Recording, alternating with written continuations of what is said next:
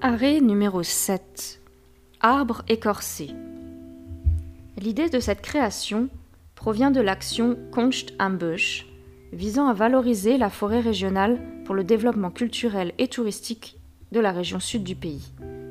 Des œuvres artistiques intégrées dans le paysage font partie de l'art contemporain Landart.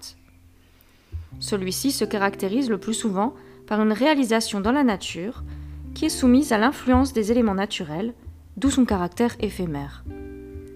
Cet art est pratiqué in situ, c'est-à-dire que les artistes travaillent au cœur de la nature.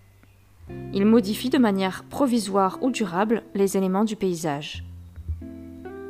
Les sculptures de cette station sont greffées sur une intervention culturelle. Ces arbres ont non seulement été écorcés, mais leur tronc a été perforé, ce qui augmente la vitesse de dépérissement de l'arbre.